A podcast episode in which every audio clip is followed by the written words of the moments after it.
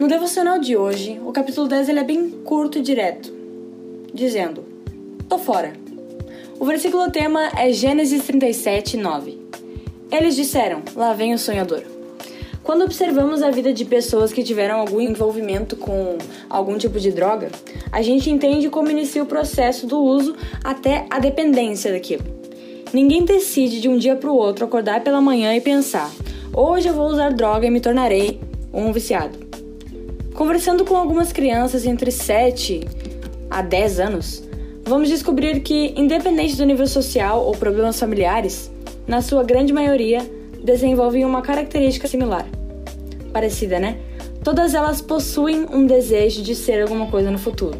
Sem que ninguém as ensinasse, elas aprenderam a pensar e a alimentar expectativas e sonhos, umas querendo ser artistas, outras médicos, policiais, professores Existem até aqueles que querem ser tudo ao mesmo tempo. E as crianças que vivem em um nível social crítico, sem estrutura familiar, são hoje as mais propícias a entrar para a escravidão das drogas.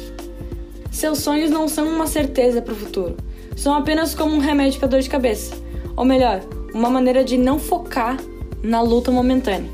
Um exemplo bem claro podemos dar disso são aqueles meninos que moram nas favelas e periferias, onde não há um tipo, de, um tipo bom de saúde, uma cultura e a criminalidade ao seu redor é a sua escola, é o seu pai que chega em casa alcoolizado, muitas vezes agredindo a sua mãe e irmãos.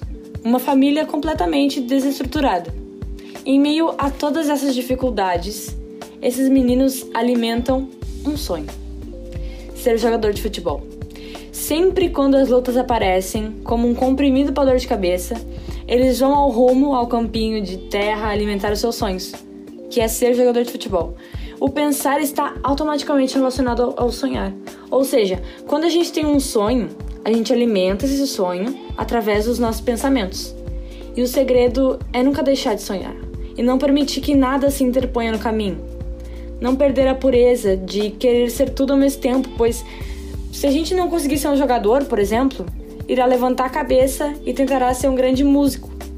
No decorrer do tempo, entenderá que seu sonho não será mais um remédio, mas será uma meta de vida. E pense: preciso organizar bem as minhas ideias, definir quem eu quero ser.